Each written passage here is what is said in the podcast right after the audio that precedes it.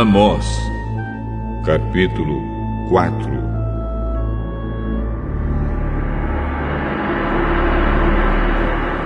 Ouçam isto, mulheres da cidade de Samaria, que estão satisfeitas e gordas como as vacas de Bazã. Vocês maltratam os necessitados, exploram os pobres e ficam sempre pedindo aos maridos que lhes tragam mais vinho para beber. Eu, o Senhor, juro pelo meu santo nome que virá o tempo em que vocês serão arrastadas para fora da cidade com anzóis, como se fossem peixes. Nenhuma de vocês escapará.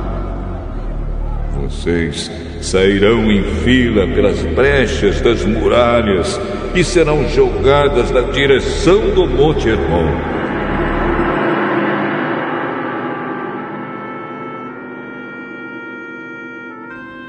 O Senhor Deus diz: Povo de Israel, vocês querem pecar?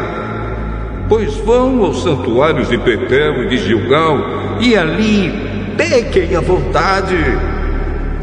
Todas as manhãs ofereçam sacrifícios e de três em três dias deem os seus dízimos.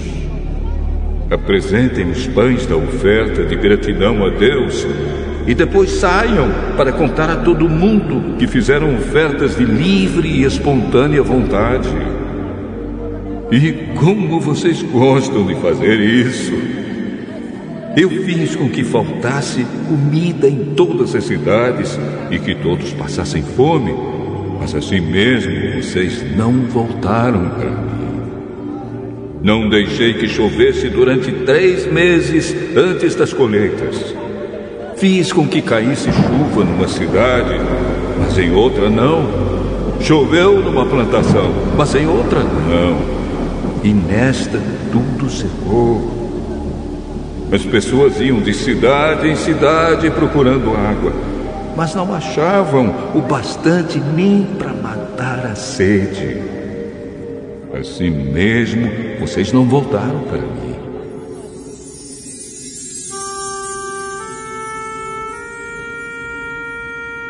Sou eu, o Senhor, quem está falando. Eu os castiguei com ventos muito quentes e com pragas nas plantas. Os gafanhotos acabaram com as hortas, com as parreiras, com as figueiras e com as oliveiras. Assim mesmo vocês não voltaram para mim. Fiz cair sobre vocês uma praga, umas que mandei contra o Egito Fiz com que os moços morressem nos campos de batalha e deixei que os inimigos levassem embora os cavalos de guerra. Fiz com que o mau cheiro dos corpos que estavam apodrecendo se espalhasse pelo acampamento. Assim mesmo, vocês não voltaram para mim. Sou eu, o Senhor, quem está falando. Eu destruí cidades como fiz com Sodoma e com Gomorra. Vocês escaparam como se fossem um galho que no último momento é tirado do fogo. Assim mesmo vocês não voltaram para mim. Por isso, povo de Israel, eu os castigarei. E já que vou castigá-los, Preparem-se para se encontrar com seu Deus. Eu, o Senhor, falei.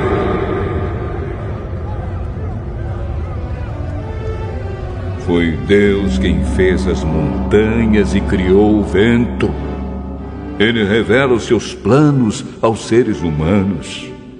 Ele faz o dia virar noite e anda por cima das montanhas.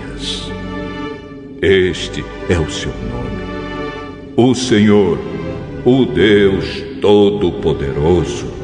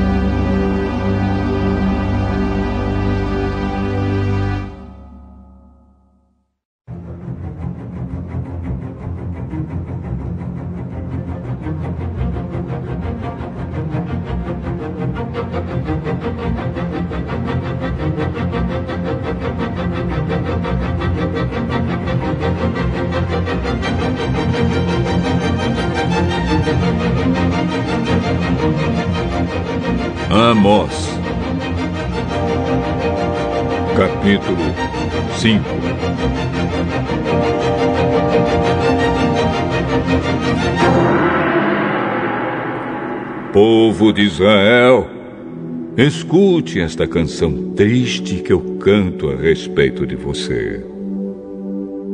Israel, bela e pura como uma virgem, caiu e nunca mais se levantará. Está caída na sua própria terra e ninguém a ajuda a se levantar.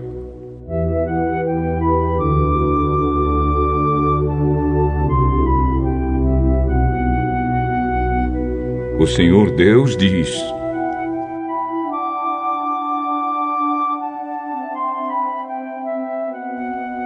Se uma cidade mandar mil homens para a guerra, somente cem voltarão vivos. Se mandar cem homens, somente dez voltarão.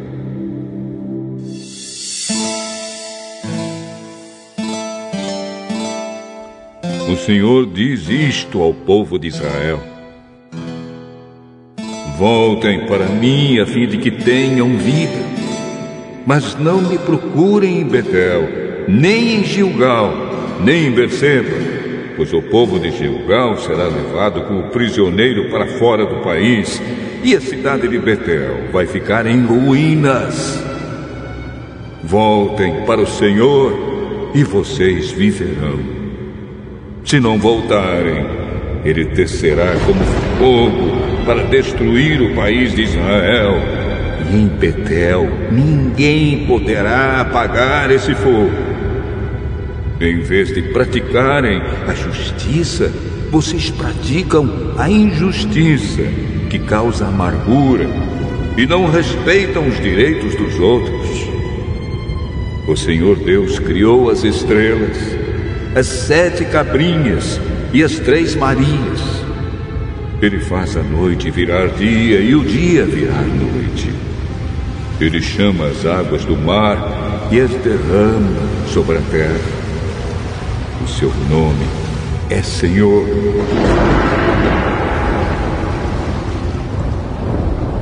Ele acaba com os poderosos e destrói as suas fortalezas.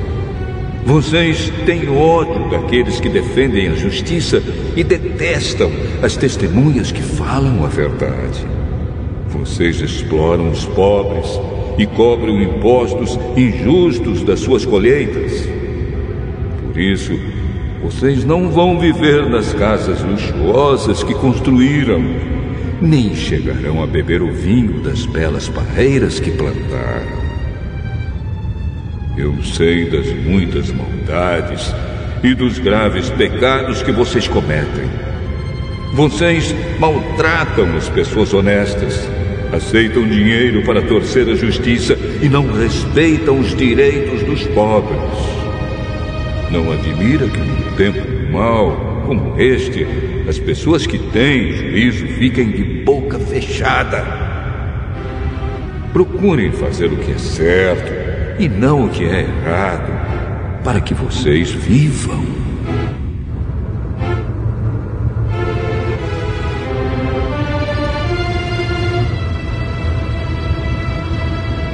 Assim será verdade o que vocês dizem, isto é, que o Senhor, o Deus Todo-Poderoso, está com vocês. Odeiem aquilo que é mal, amem o que é bom e façam com que os direitos de todos sejam respeitados nos tribunais. Talvez o Senhor, o Deus Todo-Poderoso, tenha compaixão das pessoas do seu povo que escaparem da destruição.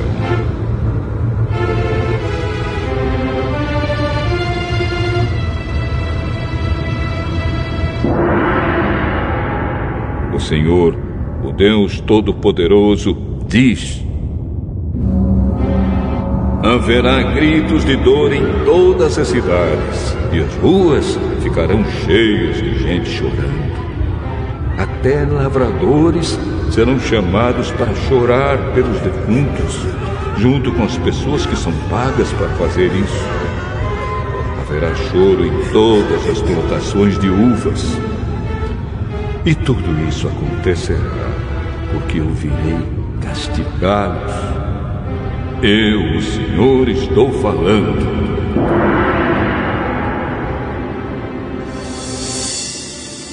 Ai dos que querem que venha o dia do Senhor. Por que é que vocês querem esse dia?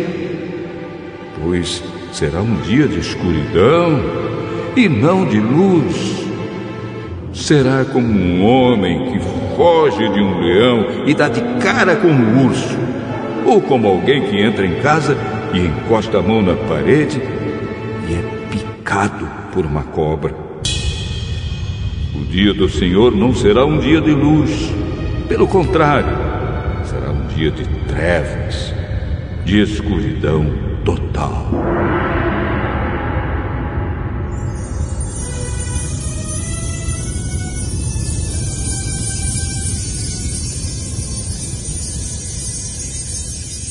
O Senhor diz ao seu povo: Eu odeio eu detesto as suas festas religiosas. Não tolero as suas reuniões solenes. Não aceito animais que são queimados em sacrifício, nem as ofertas de cereais, nem os animais gordos que vocês oferecem como sacrifícios de paz. Parem com o barulho das suas canções religiosas. Não quero mais ouvir a música de harpas.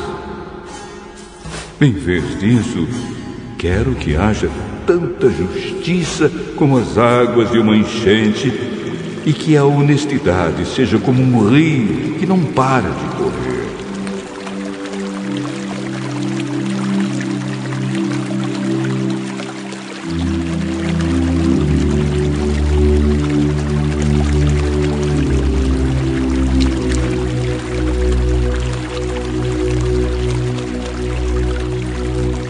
Povo de Israel, por acaso vocês me apresentaram sacrifícios e ofertas de cereais durante os 40 anos em que estiveram no deserto? Agora vocês vão sair carregando as imagens do Deus Sicute e da estrela Kium que vocês fizeram para adorar. Vocês vão carregar essas imagens quando eu os levar como prisioneiros para lá de Damasco. Eu, o Senhor, o Deus Todo-Poderoso, estou falando.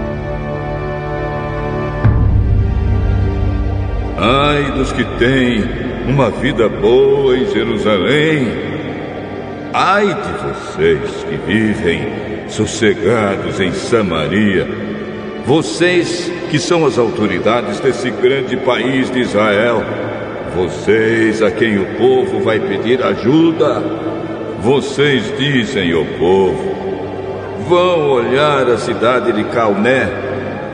E depois vão até a grande cidade de Amate e dali chegam até a cidade de Gate na terra dos filisteus.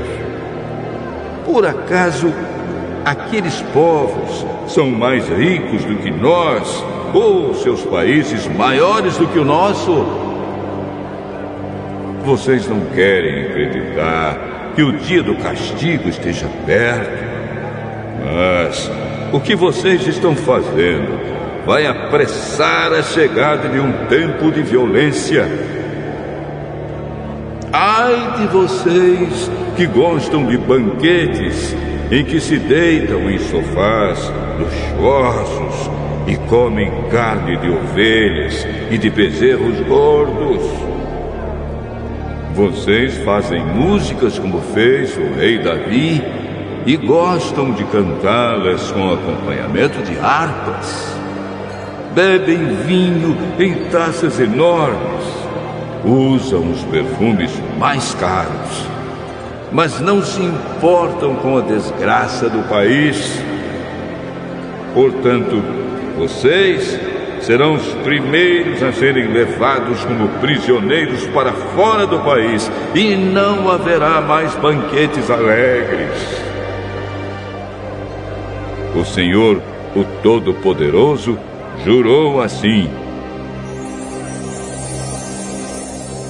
Eu vou entregar a cidade de Samaria nas mãos do inimigo e levará embora tudo o que encontrar. Pois eu odeio o orgulho do povo de Israel, detesto seus palácios.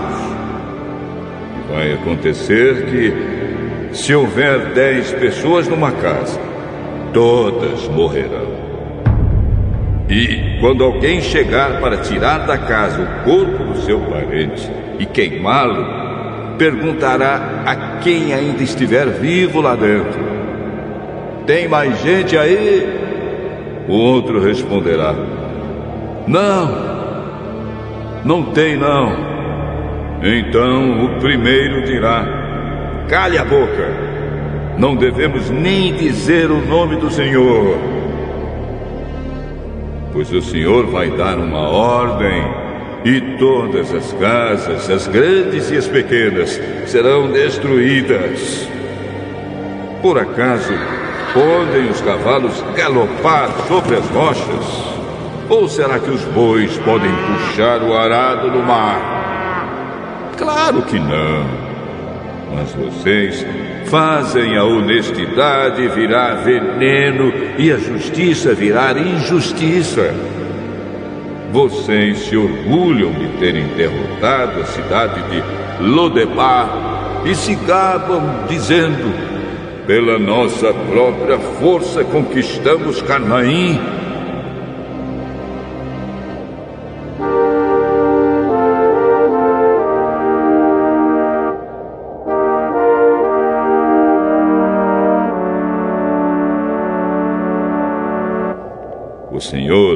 Deus Todo-Poderoso, diz: Povo de Israel, vou mandar uma nação invadir o seu país, e todos vocês serão perseguidos desde a subida de Amate, no norte, até o riacho Arabá, no sul.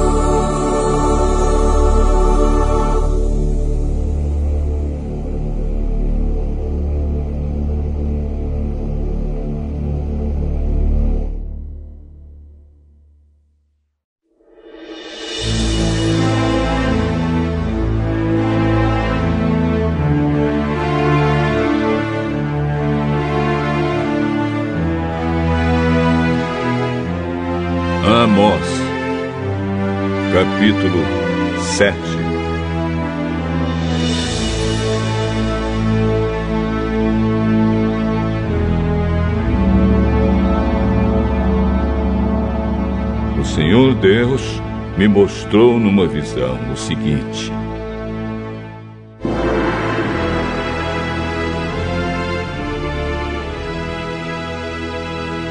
Eu vi Deus criar uma praga de gafanhotos isso aconteceu quando já começava a crescer o capim que brota depois da colheita que pertence ao rei. Quando os gafanhotos acabaram de comer todas as plantas, eu disse a Deus, o Senhor: Eu te peço, oh Deus, que nos perdoes. teu povo é fraco, como poderemos resistir? Então ele mudou de ideia e respondeu: O que você viu não acontecerá. Senhor Deus me mostrou numa visão outra coisa. Eu vi que estava pronto para castigar o seu povo com fogo. O fogo secou o grande mar que fica debaixo da terra e estava acabando com as plantações. Aí eu disse a Deus, o Senhor: Ó oh Deus, para! O teu povo é fraco. Como poderemos resistir? Então ele mudou de ideia e respondeu: Isso também não acontecerá. O Senhor me mostrou numa visão isto também. Ele estava perto de um muro construído direito, a prumo, e tinha um prumo na mão. Ele me perguntou: Amós, o que é que você está vendo? um prumo. Então ele me disse: Eu vou mostrar que o meu povo não anda direito. É como um muro torto, construído fora de prumo. E nunca mais vou perdoar meu povo. Todos os templos e os outros lugares de adoração da terra de Israel serão destruídos e eu vou acabar com o rei Jeroboão e com seus descendentes.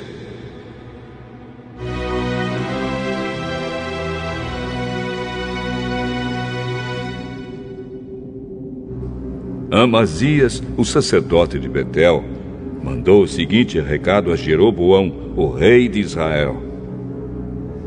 Amós está planejando uma revolta contra o Senhor no meio do povo. O que ele está dizendo põe o país em perigo.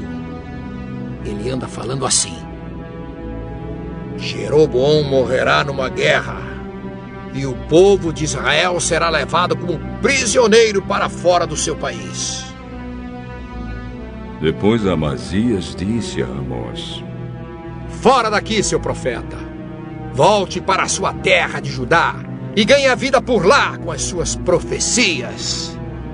Pare de profetizar aqui em Betel, pois este é o santuário onde o rei adora. Este é o templo principal do país. Amós respondeu: Não sou profeta por profissão. Não ganho a vida profetizando. Sou pastor de ovelhas e também cuido de figueiras. Mas o Senhor Deus mandou que eu deixasse os meus rebanhos e viesse anunciar a sua mensagem ao povo de Israel. Portanto, escute a mensagem de Deus, o Senhor. Você, Amazias, diz que eu não devo continuar profetizando contra o povo de Israel. Mas o Senhor diz a você: a sua mulher virará prostituta aqui na cidade, e os seus filhos e as suas filhas morrerão na guerra. O seu país será dividido entre outros países, e você morrerá numa terra pagã. E o povo de Israel vai ser levado como prisioneiro para fora da sua terra.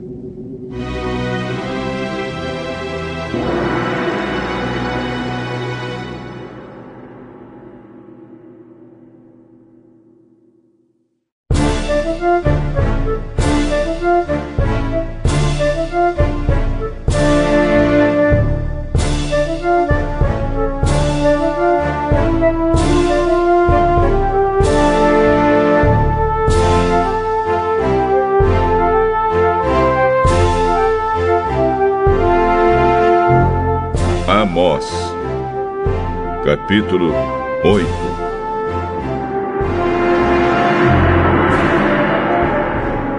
O Senhor Deus me mostrou numa visão o seguinte: Estava ali uma cesta cheia de frutas maduras. Ele me perguntou: Amós, o que é que você está vendo? Uma cesta cheia de frutas maduras. Chegou o fim para o povo de Israel, que está maduro, pronto para ser arrancado como uma fruta madura. Nunca mais vou mudar de ideia e perdoá-los. Naquele dia, em vez de canções, haverá lamentações no palácio. Haverá tantos mortos que os corpos serão jogados em qualquer lugar. Silêncio. Eu, o Senhor, estou falando. Escutem, vocês que maltratam os necessitados, e exploram os humildes aqui neste país. Vocês dizem. Quem dera que a festa da lua nova já tivesse terminado, para que pudéssemos voltar a vender os cereais. Como seria bom se o sábado já tivesse passado. Aí começaríamos a vender trigo de novo, cobrando preços bem altos usando pesos e medidas falsos e vendendo trigo que não presta. Os pobres não terão dinheiro para pagar as suas dívidas, nem mesmo os que tomaram dinheiro emprestado para comprar um par de sandálias. Assim, eles se venderão a nós e serão nossos escravos.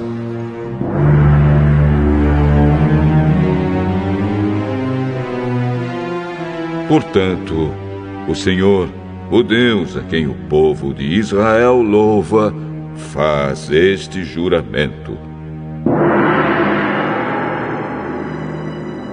Nunca esquecerei aquilo que o meu povo tem feito. Por causa disso, a terra tremerá e todos os seus moradores chorarão de tristeza terra subirá e baixará como as águas do rio Nilo. Naquele dia, farei o sol se pôr ao meio-dia, e em pleno dia a terra ficará coberta de escuridão. Sou eu, o Senhor, quem está falando. Transformarei as suas festas em velórios. Vocês vão chorar em vez de cantar. Em sinal de luto, vocês vestirão roupa feita de pano grosseiro e raparão a cabeça. Vocês serão como pais chorando a morte do filho único. E tudo terminará em amargura. Está chegando o dia em que mandarei fome pelo país inteiro Todos ficarão com fome, mas não por falta de comida, e com sede, mas não por falta de água. Todos terão fome e sede de ouvir a mensagem de Deus, o Senhor. Correrão do Mar Morto até o Mar Mediterrâneo irão pelas regiões do norte e do leste do país, procurando a mensagem de Deus, o Senhor, mas não a encontrarão. Naquele dia, até moços e moças fortes desmaiarão de sede. Os que juram pelos ídolos de Samaria, os que dizem: Eu juro pelo Deus de Dan. Oh, eu juro pelo Deus de Berseba. Todos eles cairão e nunca mais se levantarão. Eu, o Senhor, estou falando.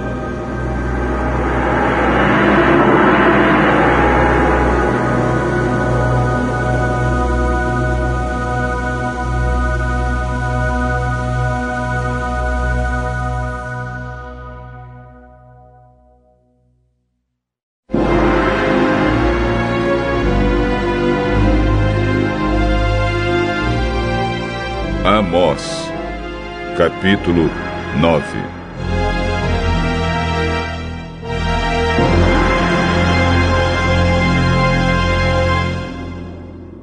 Eu vi o Senhor perto do altar. Ele disse: Dê pancadas nas colunas do templo, até que o edifício todo comece a tremer. Deixe cair pedaços das colunas nas cabeças das pessoas que estão lá dentro. Os que escaparem com vida, eu matarei na guerra. Nenhum deles escapará. Nenhum viverá.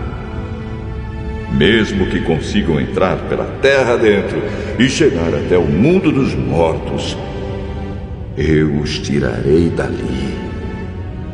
Mesmo que subam até o céu, eu os farei descer de lá.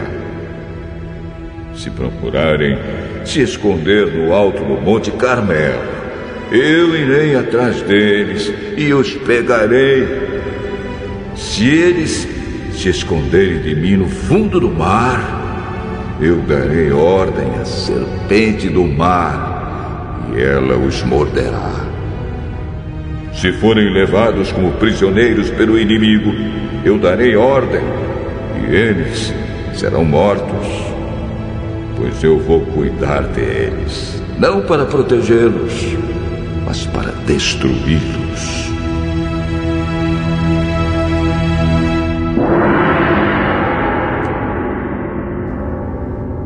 O Senhor, o Deus Todo-Poderoso, toca na terra e ela treme. E todos os seus moradores choram de tristeza. A terra sobe e baixa, como as águas do rio Nilo. Deus constrói a sua casa nas alturas e coloca o céu por cima da terra. Ele chama as águas do mar e as derrama sobre a terra. O seu nome é Senhor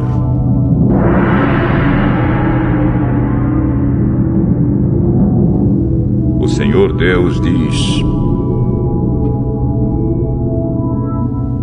Povo de Israel, eu amo o povo da Etiópia tanto quanto amo vocês. Assim como eu trouxe vocês do Egito, eu também trouxe os filisteus da ilha de Creta e os arameus da terra de Kir. Estou olhando para Israel, este país de pecadores e vou fazê-lo desaparecer da terra. Mas não acabarei com todos os israelitas. Sou eu, o Senhor, quem está falando. Vou dar ordem e vou separar os bons dos maus em Israel, como quem separa o trigo da casca, sem perder um só grão. Vão morrer na guerra todos os pecadores do meu povo, isto é, todos os que dizem: ah, Deus não deixará que qualquer desastre chegue perto de nós. O Senhor Deus diz: Naquele dia, eu construirei de novo o reino de Davi, que é uma casa que caiu. Taparei as rachaduras das paredes e levantarei a casa que estava em ruínas. E ela ficará como era antes. Então o meu povo conquistará o que restar do país de Edom e de todas as outras nações que eram minhas. Eu farei com que tudo isso aconteça. Sou eu o Senhor quem está falando.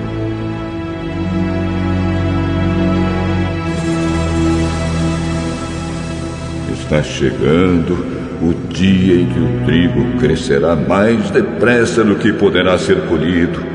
As parreiras produzirão uvas mais depressa do que se poderá fazer vinho. As parreiras produzirão tantas uvas que o vinho vai correr à vontade, como um rio. Trarei o meu povo de volta do cativeiro para sua terra. Eles construirão de novo as cidades que estavam em ruínas e morarão nelas. Farão plantações de uvas e beberão do seu vinho. Cultivarão pomares e comerão as suas frutas. Plantarei o meu povo na terra que lhes dei. E eles nunca mais serão arrancados dali. Eu, o Senhor, o Deus de vocês, falei.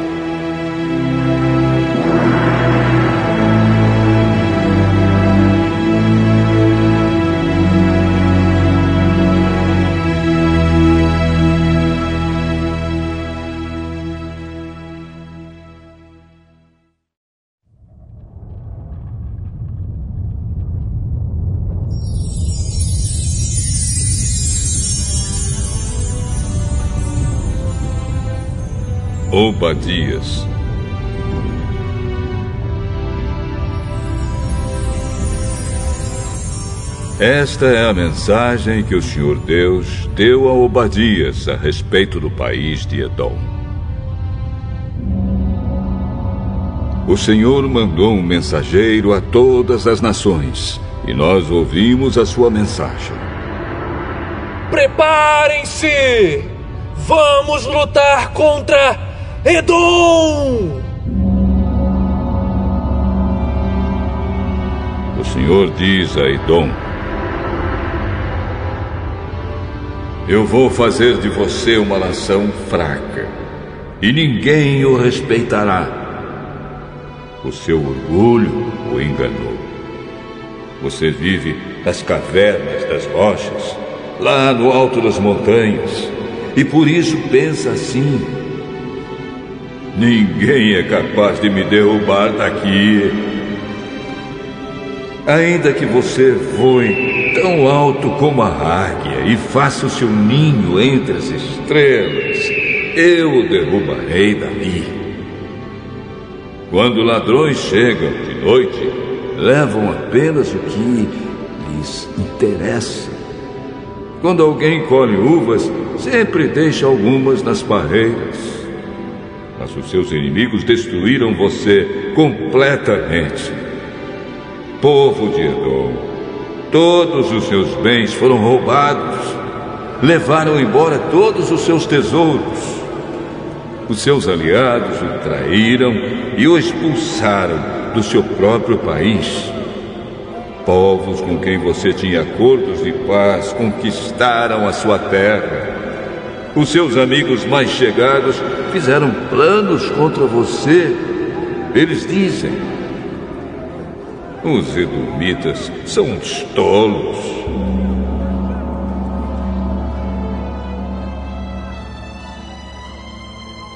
O Senhor Deus diz: No dia em que eu castigar Edom, acabarei com todos os seus sábios. Não ficará uma só pessoa inteligente no país. Os soldados de Temã tremerão de medo. Todos os guerreiros de Edom serão mortos.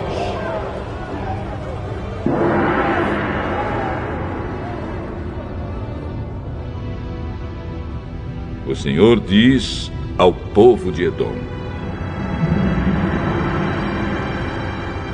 Vocês maltrataram e mataram seus irmãos, os descendentes de Jacó.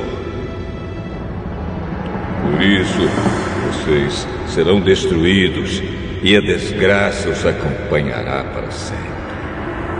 Quando o inimigo derrubou os portões de Jerusalém, entrou na cidade e tirou todas as coisas de valor, vocês não se importaram com isso quando aqueles estrangeiros tiraram a sorte para ver quem ficava com as riquezas, vocês fizeram a mesma coisa. Mas vocês não deviam ter ficado alegres com a desgraça dos seus irmãos de Judá. Não deviam ter olhado com prazer quando eles foram destruídos. não deviam ter zombado deles quando eles estavam aflitos. Quando o meu povo foi derrotado, vocês não deviam ter entrado em Jerusalém, nem deviam ter ficado alegres com a desgraça deles. Quando eles sofreram a derrota, vocês não deviam ter roubado os seus bens. Não deviam ter esperado nas encruzilhadas para matar os que procuravam fugir.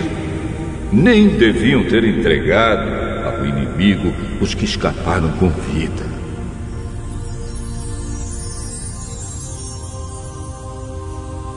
O Senhor Deus diz: Está chegando o dia que eu vou julgar todas as nações. Aí vocês, Edomitas, pagarão pelas suas maldades. Aquilo que vocês fizeram com os outros será feito com vocês. O meu povo já foi duramente castigado no meu Monte Santo. Todas as nações vizinhas sofrerão um castigo ainda mais duro. Serão castigadas e desaparecerão.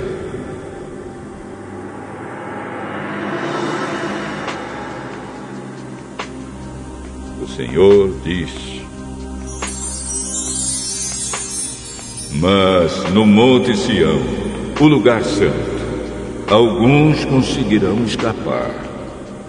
O povo de Israel possuirá de novo a terra que eu lhe dei. Os povos de Judá e de Israel serão como labaredas de fogo. Eles destruirão os descendentes de Esaú, como fogo devora a palha. Nenhum dos edomitas escapará.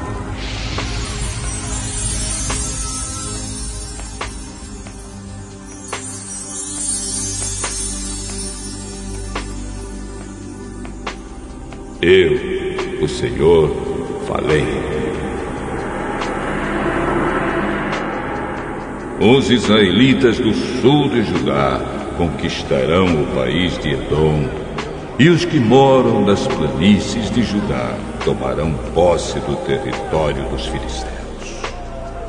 Os israelitas conquistarão o território de Efraim e de Samaria, e o povo da tribo de Benjamim tomará a região de Gileade. Os que foram levados como prisioneiros para fora do reino de Israel voltarão e conquistarão a região da Fenícia até a cidade de Sarepta, no norte. E os que foram levados de Jerusalém e que estão em Sefarade conquistarão a região do sul de Judá. O povo de Deus, vitorioso, subirá ao Monte Sião e dali governará o povo de Edom. E o Senhor será o rei.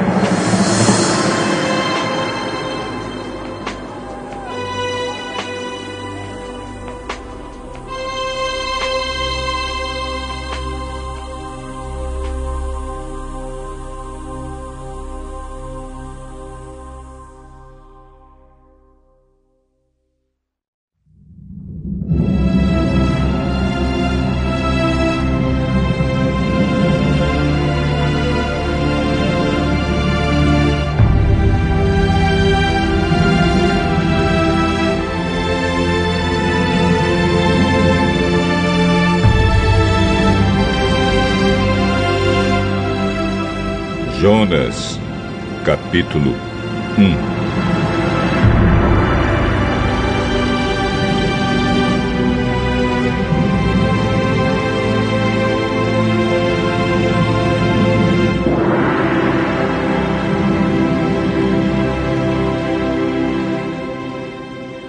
Certo dia, o Senhor Deus disse a Jonas, filho de Amitai: Apronte-se, vá à grande cidade de Nínive e grite contra ela, porque a maldade daquela gente chegou aos meus ouvidos.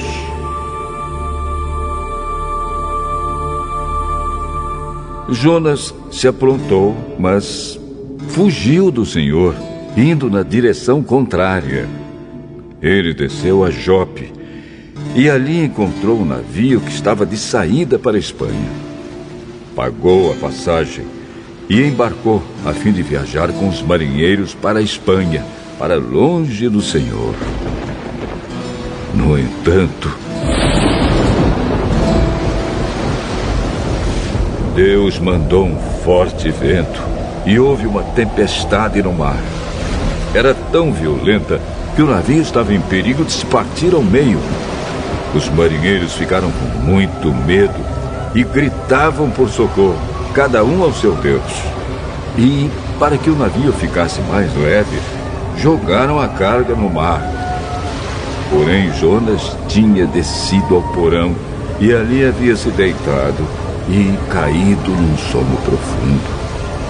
O capitão do navio o encontrou ali como é que você está aí dormindo? Levante-se e peça socorro a seu Deus! Pode ser que ele tenha pena de nós e não deixe a gente morrer.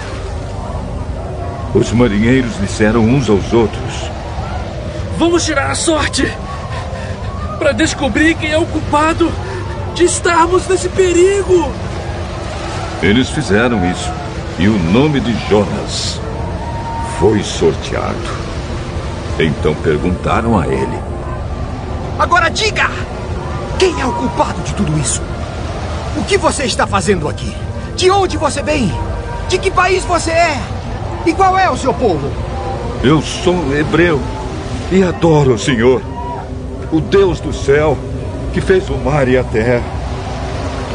Em seguida, Jonas contou que estava fugindo de Deus, o Senhor. Aí os marinheiros ficaram mais apavorados ainda e disseram: Veja só o que você fez! A tempestade piorava cada vez mais, de modo que os marinheiros perguntaram a Jonas: O que devemos fazer com você? Para que o mar se acalme! Vocês me peguem e joguem no mar, que ele ficará calmo. Pois eu sei que foi por minha culpa que esta terrível tempestade caiu sobre vocês. Em vez de fazerem isso, os marinheiros começaram a remar com toda a força, tentando levar o navio para a praia. Porém, não conseguiam nada, porque a tempestade piorava ainda mais. Então oraram bem alto, assim: Ó oh, Senhor Deus, não nos castigues com a morte por tirarmos a vida deste homem, pois és tu, ó Senhor, quem está fazendo isso. E o que está acontecendo é da tua vontade. Em seguida, os marinheiros pegaram Jonas e o jogaram no mar. E logo o mar se acalmou. Eles ficaram com tanto medo do Senhor que lhe ofereceram um sacrifício e lhe fizeram promessas. O Senhor ordenou que um grande peixe engolisse Jonas. E ele ficou dentro do peixe três dias e três noites.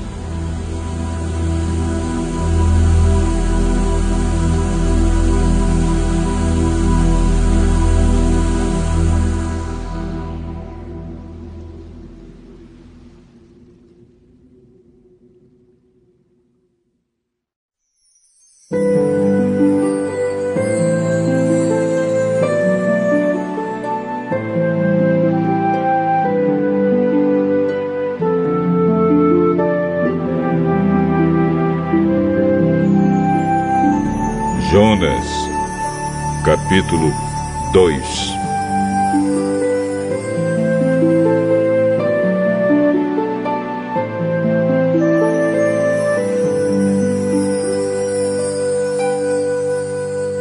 Ali, de dentro do peixe, Jonas orou ao Senhor, seu Deus.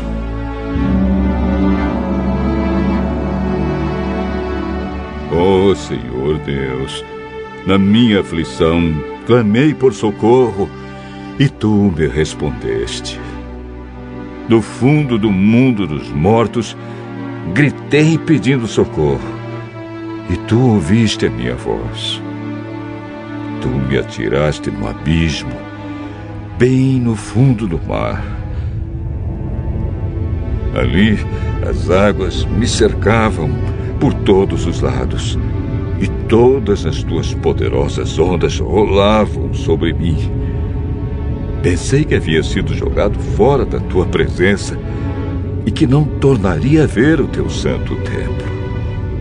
As águas vieram sobre mim e me sufocaram. O mar me cobriu completamente e as plantas marinhas se enrolaram na minha cabeça. Desci até a raiz das montanhas. Desci a terra que tem o portão trancado para sempre. Tu, porém, me salvaste da morte, ó oh, Senhor meu Deus. Quando senti que estava morrendo, eu lembrei de ti, ó oh, Senhor, e a minha oração chegou a ti, no teu santo templo. Aqueles que adoram ídolos, que são coisas sem valor, deixaram de ser fiéis a ti. Mas eu cantarei louvores e te oferecerei sacrifícios e cumprirei o que prometi. A salvação vem de Deus, o Senhor.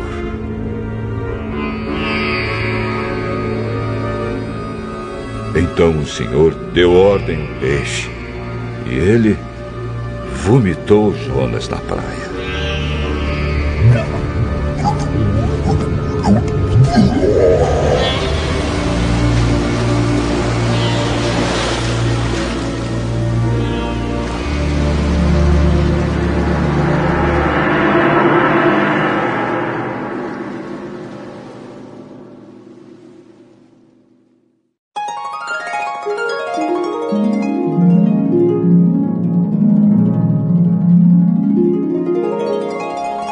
Jonas, capítulo 3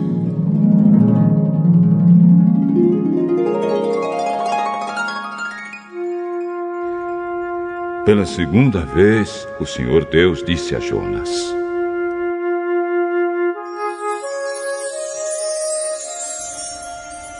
Apronte-se, vá à grande cidade de Nínive e anuncie ao povo de lá a mensagem que eu vou dar a você.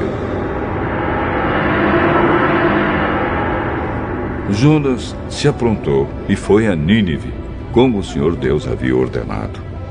Nínive era tão grande que uma pessoa levava três dias para atravessá-la a pé.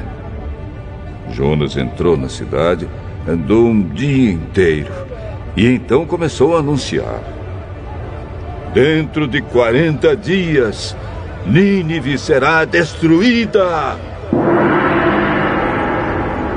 Então os moradores de Nínive creram em Deus e resolveram que cada um devia jejuar. E todos, desde os mais importantes até os mais humildes, vestiram roupa feita de pano grosseiro a fim de mostrar que estavam arrependidos. Quando o rei de Nínive soube disso, levantou-se do trono, tirou o manto, vestiu uma roupa feita de pano grosseiro e sentou-se sobre cinzas. Mandou também anunciar ao povo da cidade o seguinte: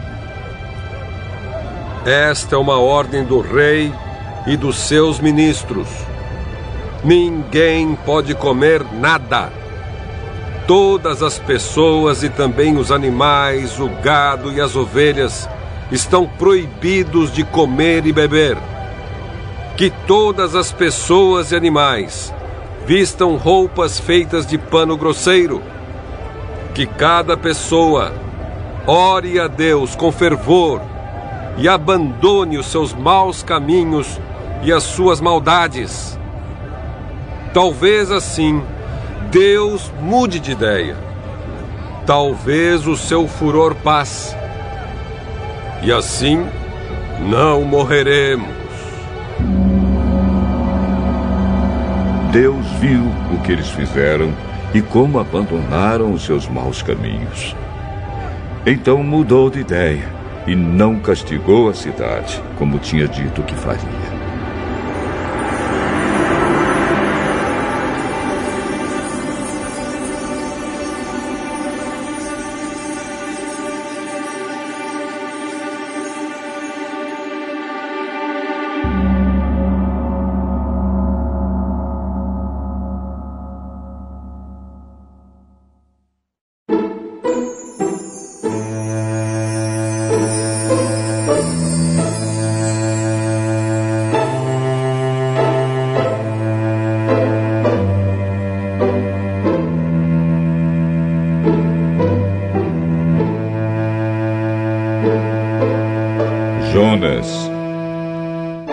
Capítulo 4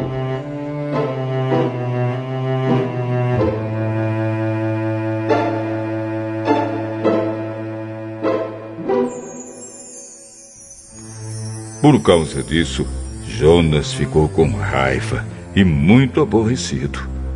Então orou assim: Ó oh, Senhor Deus, eu não disse, antes de deixar a minha terra, que era isso mesmo que ias fazer. Foi por isso que fiz tudo para fugir para a Espanha. Eu sabia que és Deus, que tem compaixão e misericórdia. Sabia que és sempre paciente e bondoso e que estás sempre pronto a mudar de ideia e não castigar. Agora, ó Senhor, acaba com a minha vida, porque para mim é melhor morrer do que viver. O Senhor respondeu: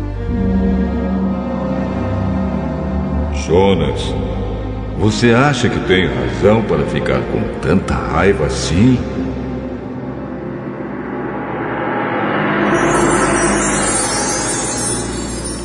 Aí Jonas saiu de Nínive, foi para o lado onde o sol nasce e sentou-se. Depois construiu um abrigo e sentou-se na sombra, esperando para ver o que ia acontecer com a cidade. Então o Senhor Deus fez crescer uma planta por cima de Jonas, para lhe dar um pouco de sombra, de modo que ele se sentisse mais confortável. E Jonas ficou muito satisfeito com a planta. Mas no dia seguinte, quando o sol ia nascer, por ordem de Deus, um bicho atacou a planta e ela secou. Depois que o sol nasceu, Deus mandou um vento quente vindo do leste. E Jonas quase desmaiou por causa do calor do sol que queimava sua cabeça. Então quis morrer e disse: Para mim é melhor morrer do que viver. Mas Deus perguntou: Jonas, você acha que está certo ficar com raiva por causa dessa planta? Jonas respondeu: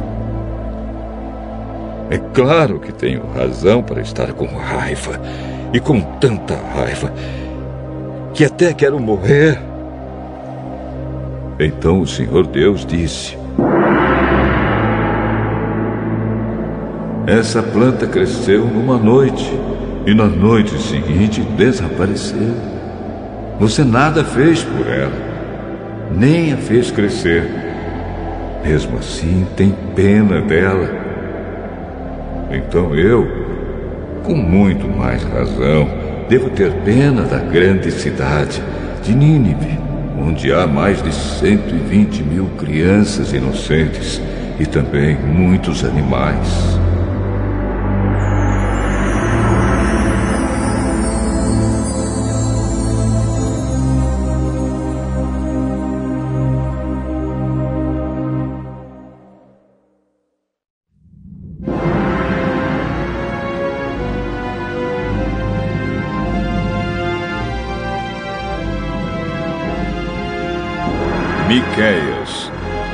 Capítulo 1 Esta é a mensagem que o Senhor Deus deu a Miqueias, da cidade de Moresete. Miqueias teve estas visões a respeito das cidades de Samaria e de Jerusalém durante os reinados de Jotão, Acás e Ezequias na terra de Judá. Escutem, todos os povos. Prestem atenção, todos os moradores da terra. O Senhor vai ser testemunha contra vocês. Do seu templo no céu, ele falará. Ele descerá do lugar onde mora e caminhará sobre as montanhas. Debaixo dos seus pés, as montanhas se desfazem são como cera que se derrete no fogo. Os vales se abrem como se uma enchente os cortasse ao meio. Tudo isso acontecerá porque o povo de Israel pecou e se revoltou contra Deus. Quem é o culpado da revolta de Israel? É o povo de Samaria. E quem é responsável por haver santuários pagãos em Judá? É o povo de Jerusalém.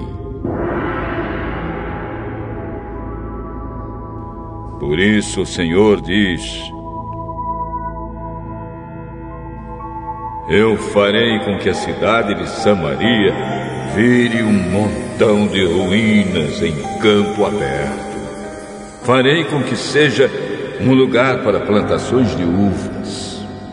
Farei com que as pedras da cidade rolem monte abaixo e que os alicerces das casas de Samaria fiquem aparecendo. Todas as imagens serão destruídas Toda a riqueza é conseguida à custa das prostitutas dos seus templos pagãos será queimada, e todos os ídolos virarão um monte de ruínas. Tudo o que foi comprado com o dinheiro das prostitutas será usado para pagar as prostitutas em outros templos pagãos. Por isso, eu choro e grito de dor e em sinal de tristeza ando descalço e nu, uivando como uma raposa e soltando gritos de dor como um avestruz. Pois os ferimentos do povo de Samaria não podem ser curados. A destruição já atingiu Judá e está perto de Jerusalém, onde vive o meu povo. Não contem em Gate a nossa derrota, nem comecem a chorar. Povo de Bet e Afra, role no chão em sinal de desespero.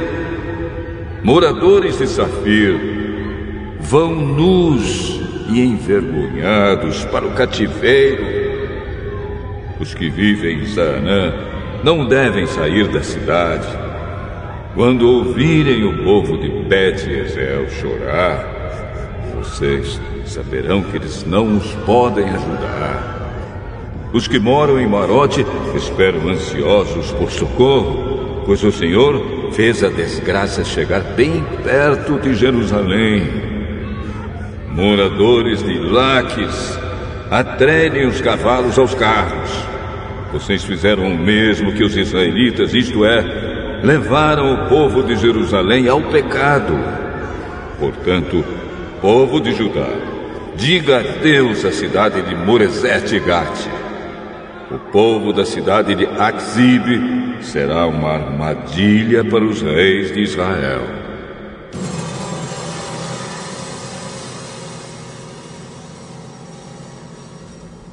O Senhor Deus diz: Vou entregar a cidade de Maressa nas mãos do inimigo, e as autoridades de Israel irão se esconder na caverna que fica perto da cidade de Adula. Povo de Judá, corte os cabelos e rape a cabeça em sinal de tristeza, pois os seus filhos queridos serão levados como prisioneiros para longe da sua pátria.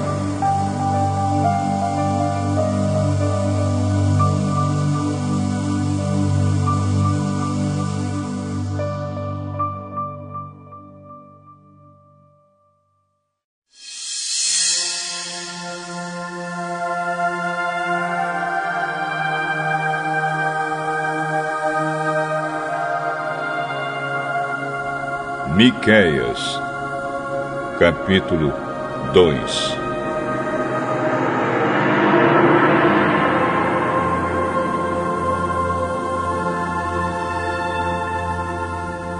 Ai daqueles que antes de se levantarem de manhã já fazem planos para explorar e maltratar os outros.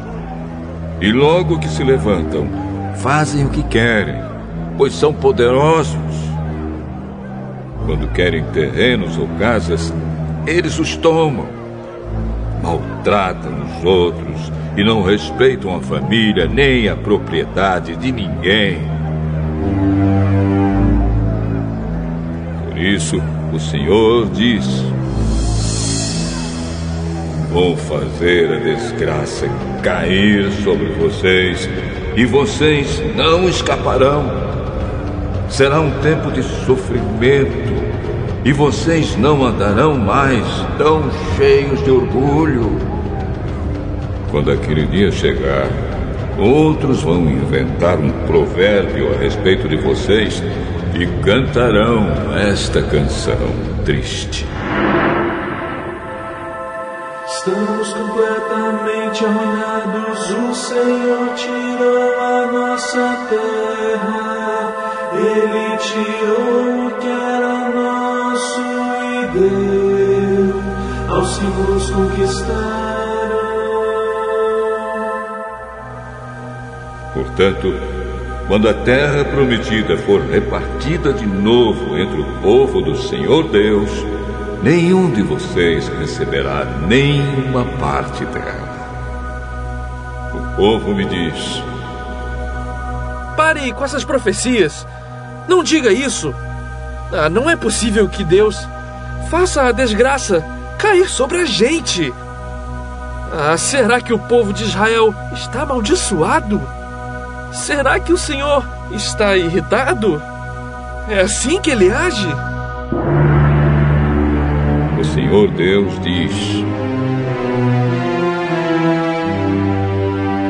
De fato, as minhas palavras fazem bem aos que são bons. Mas vocês, como se fossem inimigos, atacaram meu povo. Os homens voltam da guerra pensando que estão sãos e salvos. Mas vocês roubam as suas roupas. Vocês expulsam dos seus lares queridos as mulheres do meu povo, e assim os filhos delas perdem para sempre as bênçãos que prometi.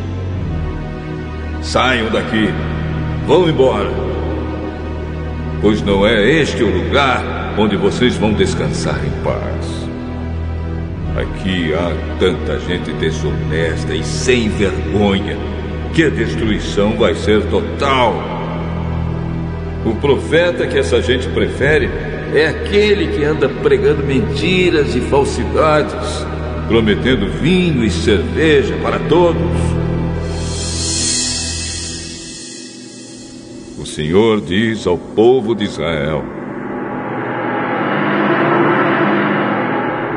Eu reunirei todos vocês que restarem e os trarei de volta para a terra prometida, como o pastor leva as ovelhas para o pasto ou as recolhe no curral. E mais uma vez as cidades do país ficarão movimentadas e cheias de gente.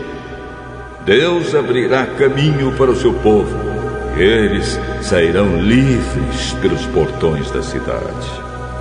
O Rei, o Senhor, irá na frente e todos os seguirão.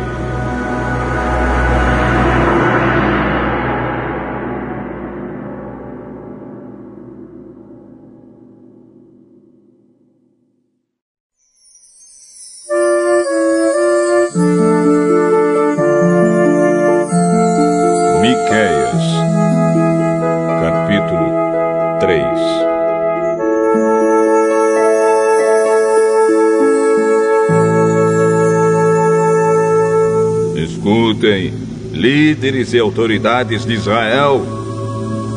Vocês deviam praticar a justiça e, no entanto, odeiam o bem e amam o mal. Vocês tiram a pele do meu povo e arrancam a carne dos seus ossos. Vocês devoram o meu povo, arrancam a pele, quebram os ossos e cortam a carne em pedaços, como se faz com a carne que vai ser cozinhada.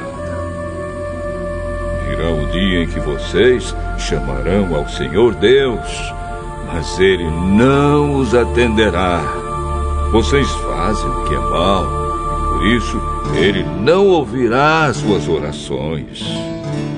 os profetas enganam o povo.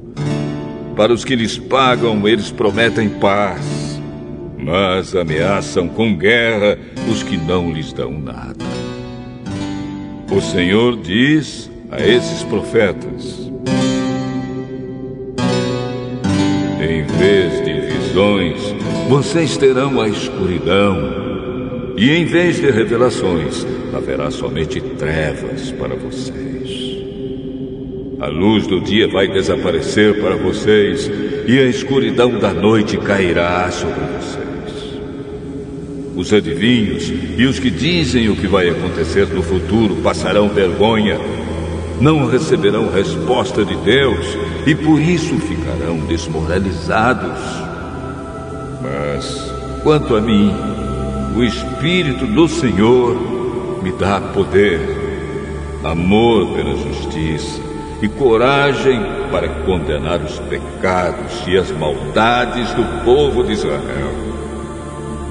Escutem, líderes e autoridades de Israel, vocês odeiam o que é bom e torcem a justiça. Vocês estão construindo Jerusalém, a cidade santa sobre um alicerce de injustiças e de crimes de sangue. As autoridades de Jerusalém aceitam dinheiro para torcer a justiça. Os sacerdotes cobram para ensinar a lei e os profetas exigem pagamento para adivinhar o futuro. Mas mesmo assim, eles afirmam que recebem ajuda de Deus. Eles dizem: Nenhum mal vai acontecer, porque o Senhor está do nosso lado.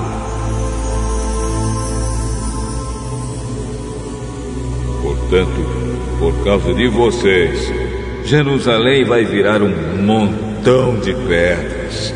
O Monte Sião vai ser arado como um campo, e o lugar onde fica o templo se tornará uma floresta.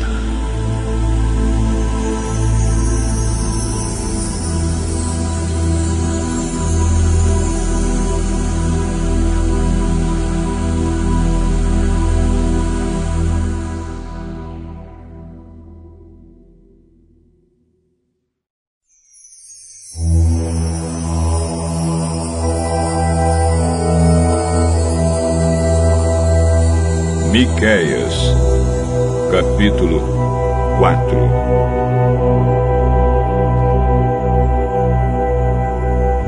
No futuro, o monte do templo do Senhor será o mais alto de todos, ficando acima de todos os montes.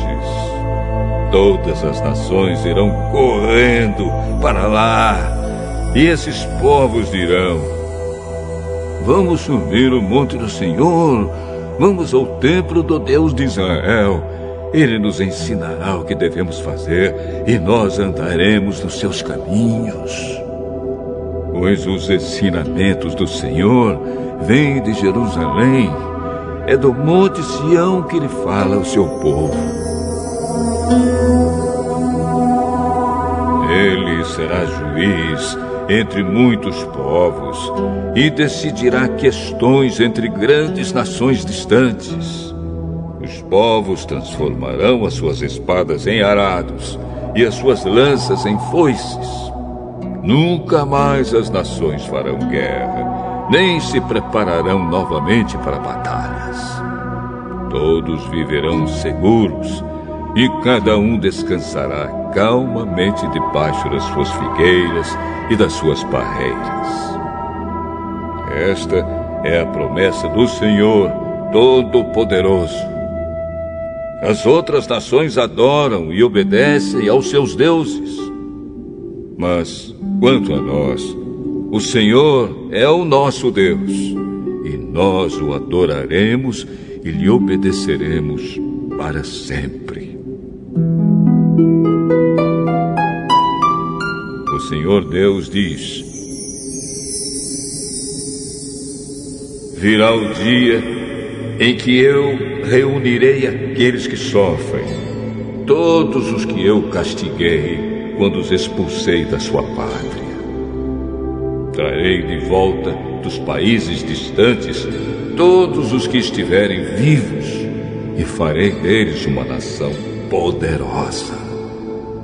Eu, o Senhor, reinarei no Monte Sião, e daquele tempo em diante e para sempre, eles serão novamente o meu povo. E Jerusalém, o lugar de onde eu, como pastor de ovelhas, olho e cuido do meu povo, voltará a ser a capital do país, a cidade mais importante de Israel.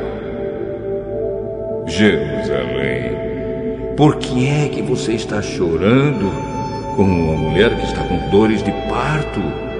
Será que é porque você não tem rei e os seus conselheiros morreram? Jerusalém, torça-se de dor e grite como uma mulher que está dando à luz, pois os seus moradores vão sair e morar nos campos e depois irão até a Babilônia. Mas o Senhor os salvará e os livrará do poder dos inimigos. Muitas nações se reuniram para atacar Jerusalém. Essa gente diz: Jerusalém deve ser destruída e profanada. Mas eles não sabem o que o Senhor está pensando e planejando.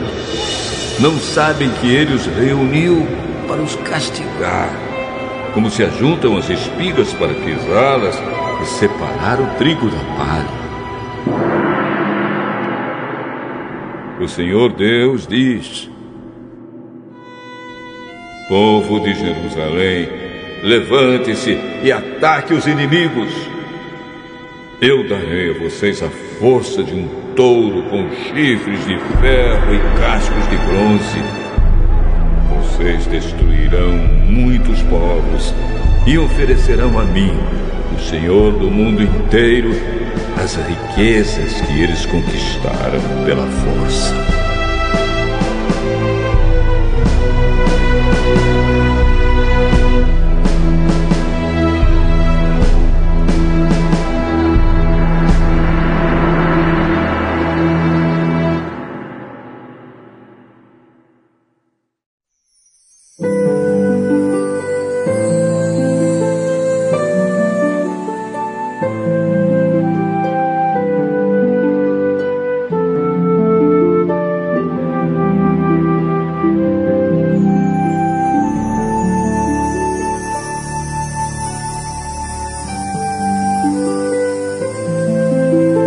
Miqueias, capítulo 5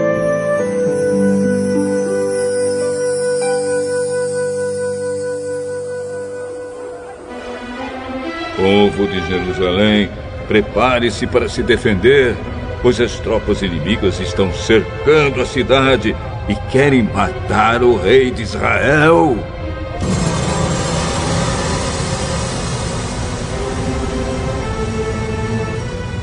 Senhor Deus diz: Belém, Efrata, você é uma das menores cidades de Judá, mas do seu meio farei sair aquele que será o rei de Israel. Ele será descendente de uma família que começou em tempos antigos, num passado muito distante. Deus vai entregar os israelitas nas mãos do inimigo que os dominará até que nasça o filho da mulher que está para dar à luz. Então os israelitas que estão no cativeiro voltarão a se reunir com seus patrícios na terra prometida. O rei virá e será o pastor do seu povo, governando força que o Senhor lhe dará em nome do Senhor, o seu glorioso Deus. O seu povo viverá em segurança, pois o seu poder alcançará os lugares mais distantes do mundo. E ele trará paz. Quando os assírios invadirem o nosso país e conquistarem as nossas fortalezas, nós mandaremos para lutar contra eles os nossos líderes mais importantes. Estes invadirão a terra de Nimrod, isto é, a Assíria, e a conquistarão. E assim, quando os assírios atacarem o nosso país, o rei nos salvará.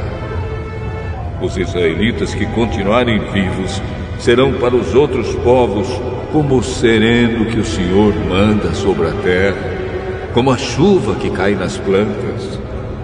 Eles contarão com a ajuda de Deus e não com a dos seres humanos.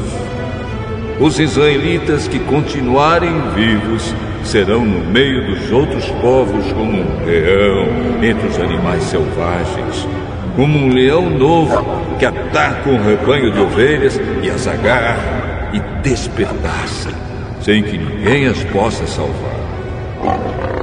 Assim o povo de Israel conquistará e matará todos os seus inimigos.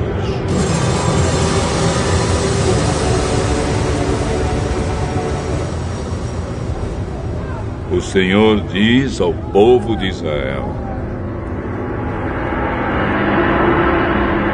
Naquele dia matarei os seus cavalos e destruirei os seus carros de guerra. Deixarei em ruínas as cidades e derrubarei as fortalezas. Acabarei com as suas feitiçarias e os deixarei sem adivinhos. Destruirei os seus ídolos e as colunas do deus Baal. E vocês nunca mais adorarão objetos feitos por vocês mesmos. Derrubarei todos os postes ídolos e destruirei as cidades. Na minha ira, no meu furor, eu me vingarei de todas as nações que me desobedeceram.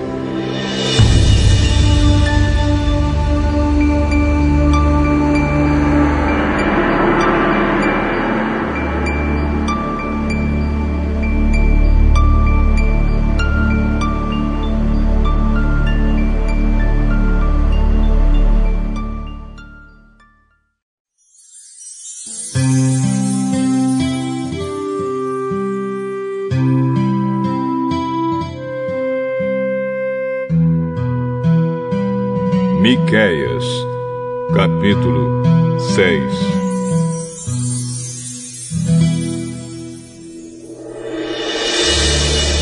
Escutem a acusação que o Senhor Deus vai fazer contra o seu povo. Levanta-te, ó Deus, e faze a tua acusação, e que as montanhas e os montes ouçam o que dizes. Ó oh, montanhas, ó oh, alicerces firmes da terra, escutem a acusação que o Senhor faz contra Israel. Pois ele tem uma questão para resolver com seu povo. Ele vai acusar o povo de Israel.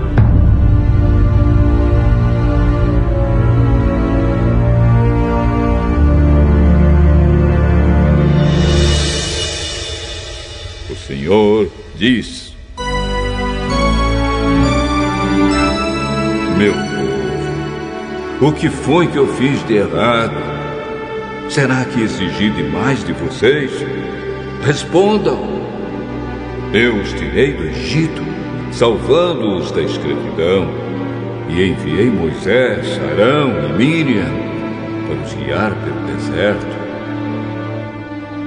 Meu povo, Lembre dos planos que Balaque, rei de Moabe, fez contra vocês e da resposta que Balaão, filho de Beor, lhe deu. Lembrem de tudo o que aconteceu desde que saíram do acampamento do Vale das Acácias até que chegaram à cidade de Gilgal. Não esqueçam nunca as vitórias que eu, o Senhor, consegui.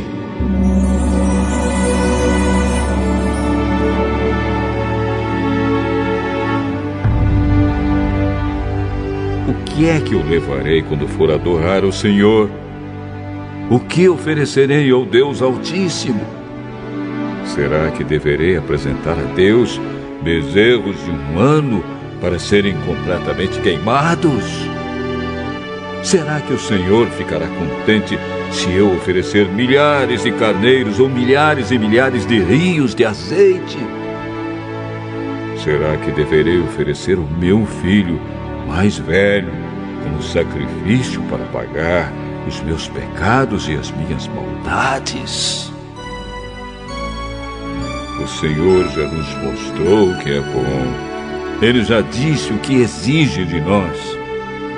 O que Ele quer é que façamos o que é direito e amemos uns aos outros com dedicação e que vivamos em humilde obediência ao nosso Deus.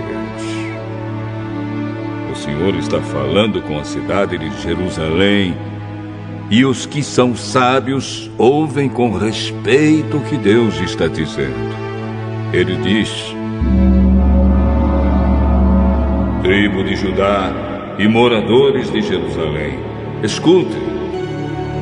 Nas casas dos maus há riquezas que eles ajuntaram desonestamente.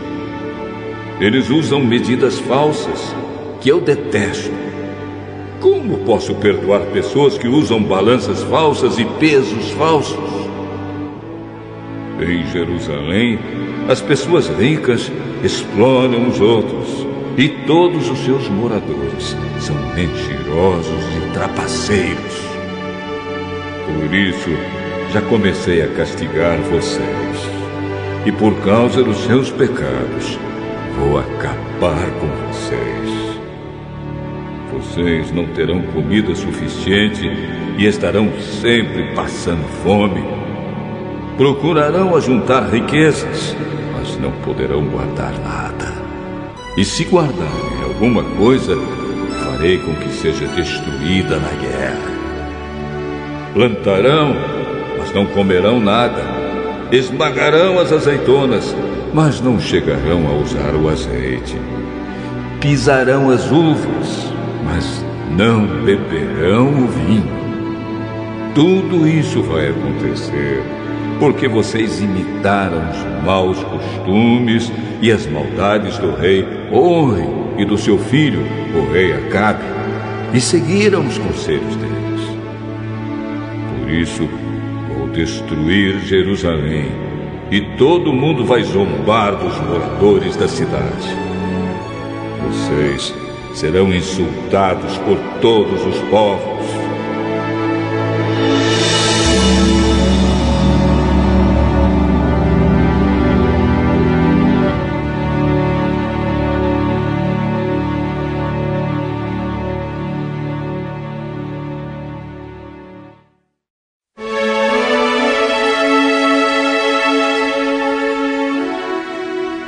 Miqueias, capítulo 7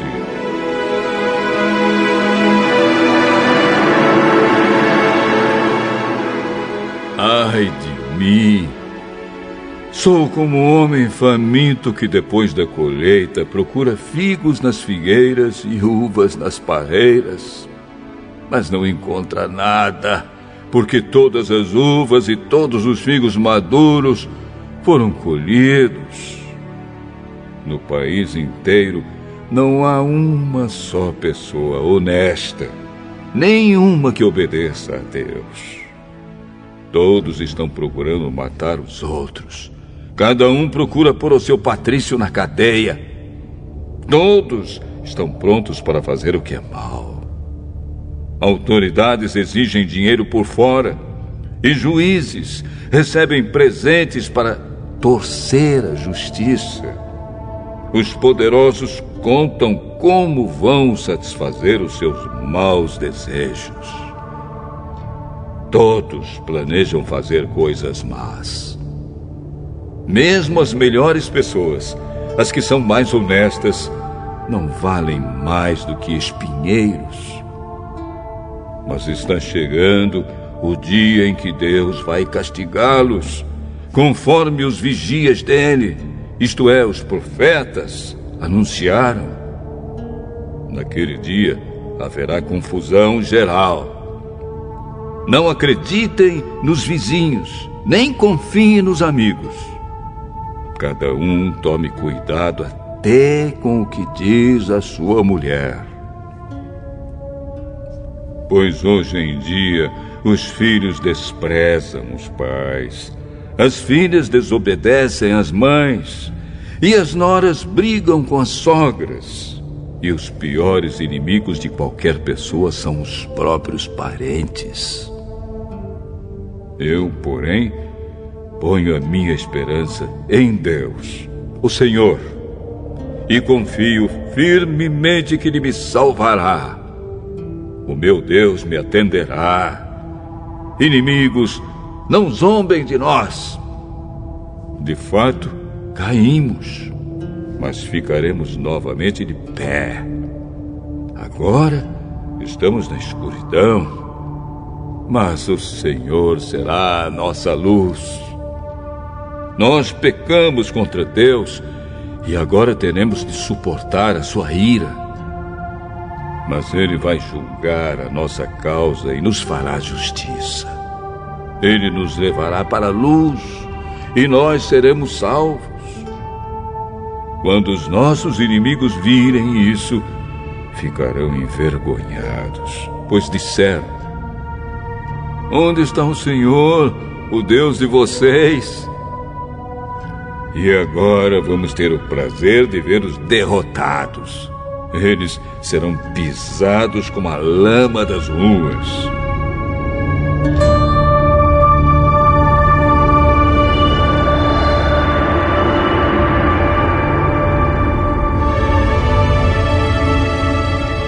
Povo de Jerusalém, está chegando o tempo de construir de novo as muralhas da cidade e de mudar para mais longe as fronteiras do país.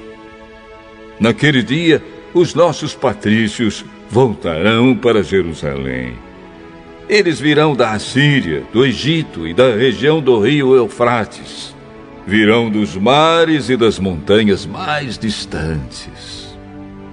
Mas o mundo inteiro vai virar um deserto por causa dos pecados dos seus moradores.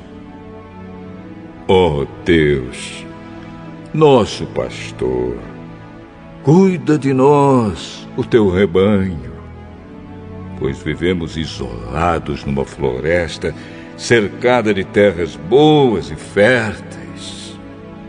Como fizeste no passado, leva-nos agora para os bons pastos de Bazã e de Gileade. Faze milagres a nosso favor, como fizeste quando nos tiraste do Egito. Nações poderosas verão isso, e apesar de todo o seu poder, ficarão envergonhadas. Os outros povos ficarão com medo, fecharão a boca e taparão os ouvidos. Eles se arrastarão no pó como cobras, como animais que se arrastam pelo chão. Tremendo de medo, eles sairão das suas fortalezas e, cheios de temor, voltarão para o Senhor, nosso Deus. Ó oh Deus, não há outro Deus como tu, pois perdoas os pecados e as maldades daqueles do teu povo que ficaram vivos. Tu não continuas irado para sempre, mas tens prazer em nos mostrar sempre o teu amor. Novamente terás compaixão de nós, acabarás com as nossas maldades e jogarás os nossos pecados no fundo do mar como prometeste antigamente aos nossos antepassados. Tu serás fiel e mostrarás o teu amor a nós, os descendentes de Abraão e de Jacó.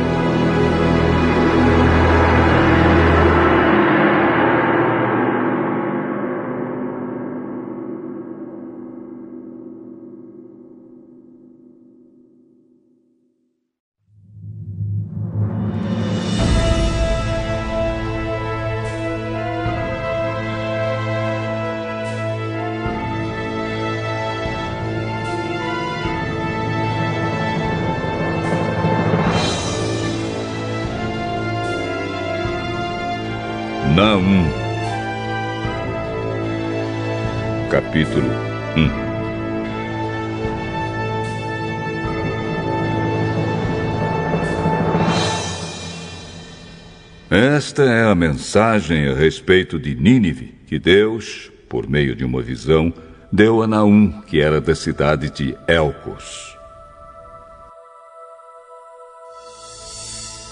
O Senhor é um Deus que não tolera outros deuses, um Deus irado que se vinga dos seus inimigos.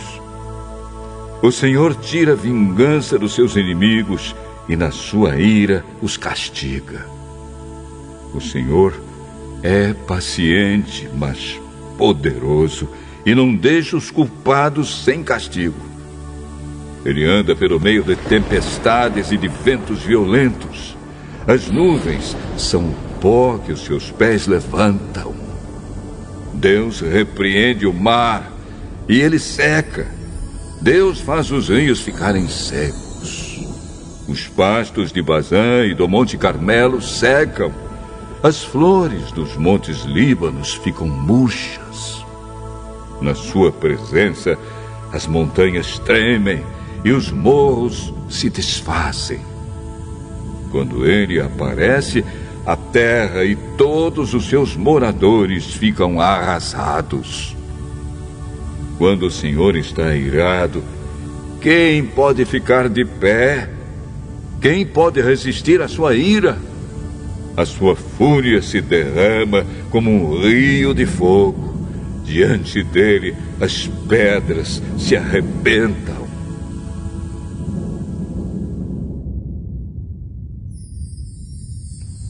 O Senhor Deus é bom. Em tempos difíceis, ele salva o seu povo e cuida dos que procuram a sua proteção.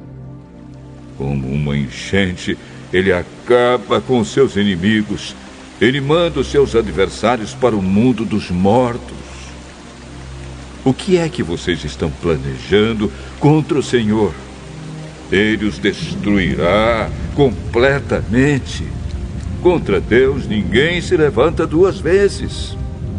Como uma moita de espinheiros, como a palha seca, vocês serão completamente destruídos da cidade de Nínive veio o homem de más intenções que planeja o mal contra Deus, o Senhor. Portanto, o Senhor diz ao povo de Israel: Os assírios serão destruídos e desaparecerão, embora sejam fortes e numerosos. Eu deixei que vocês sofressem, mas não farei isso de novo. Eu os salvarei do poder dos assírios. Eu os livrarei da escravidão.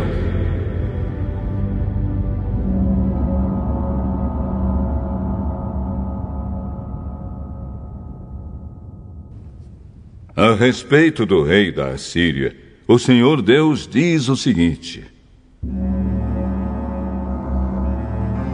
Ele não terá filhos e assim o seu nome desaparecerá. Eu destruirei os ídolos e as imagens do templo do seu Deus.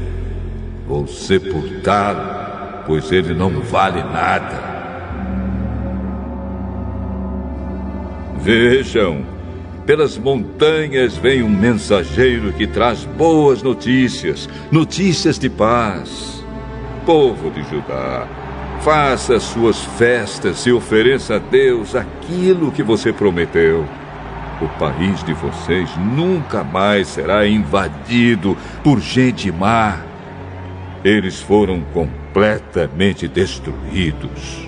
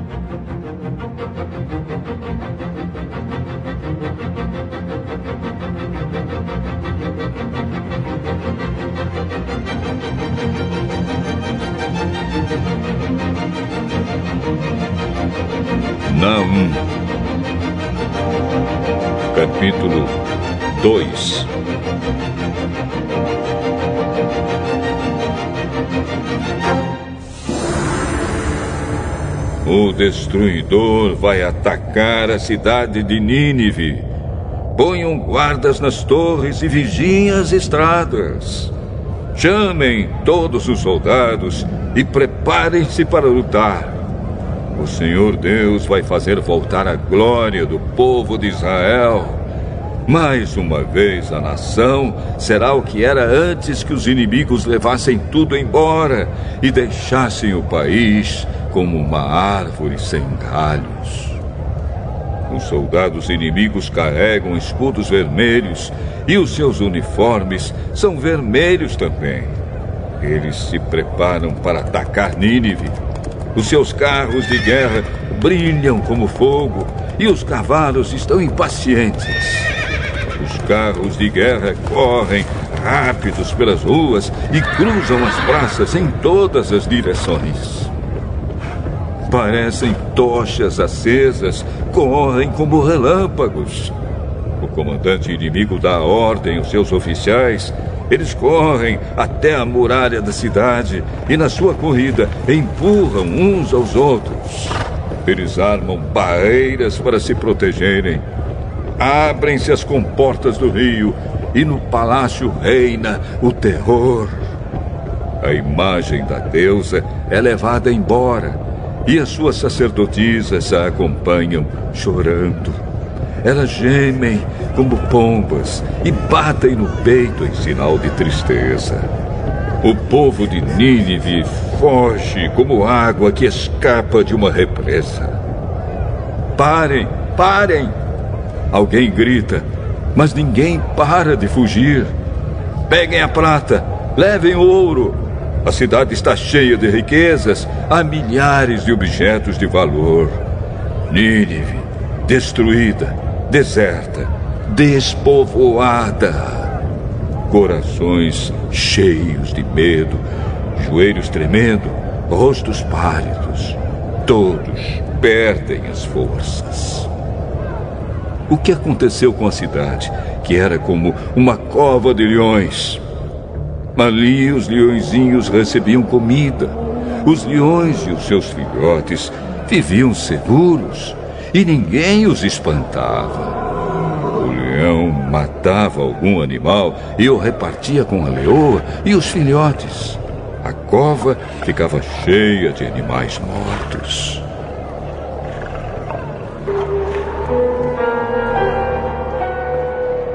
O Senhor Todo-Poderoso diz o seguinte ao povo de Nínive: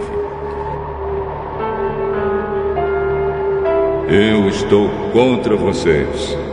Vou queimar os seus carros de guerra e os seus soldados morrerão na batalha. Levarei embora tudo o que vocês roubaram dos outros e nunca mais os seus embaixadores irão para outros países.